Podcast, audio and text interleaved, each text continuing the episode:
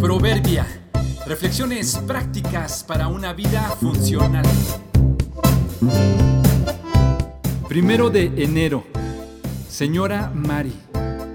El mundo está lleno de necesidad. Observa con cuidado y lo descubrirás. Cada fin de año Juan cruza la frontera hacia el sur, trayendo consigo a su familia y una camioneta cargada de obsequios para regalar. El pasado fin de año, una persona que recién conoció le pidió de favor que aprovechando que iría a su país, llevara algunos obsequios para su tía que vive en un poblado cerca de donde viven sus familiares.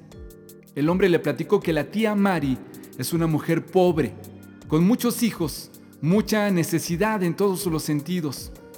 Sufre violencia en su casa porque su marido es alcohólico y no suple sus necesidades. Con las prisas del viaje y la emoción de ver a la familia, Juan olvidó en su casa el papel donde anotó los datos de la mujer a quien debía llevar los encargos. Solo recordaba el nombre del pueblo y el nombre de la tía, señora Mari. Después de algunos días que estuvo con sus familiares, decidió ir a buscar a la tal Mari. Supuso que no sería nada difícil. Llegó al centro del pueblo, estacionó su camioneta y se dirigió a una tienda en la esquina y preguntó al dueño, Disculpe, señor, estoy buscando a la señora Mari. ¿Sabrá usted dónde la puedo encontrar? ¿Qué Mari será? contestó el hombre. ¿Sabe sus apellidos?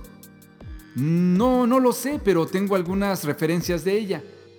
Es una mujer pobre con muchos hijos, que tiene un esposo alcohólico desobligado que la maltrata mucho. Sí, por supuesto que la conozco, contestó el tendero. Yo le digo dónde vive.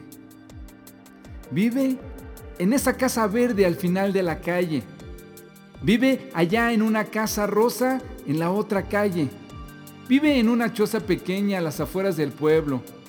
Vive en una casa blanca de dos pisos y en una amarilla sin ventanas.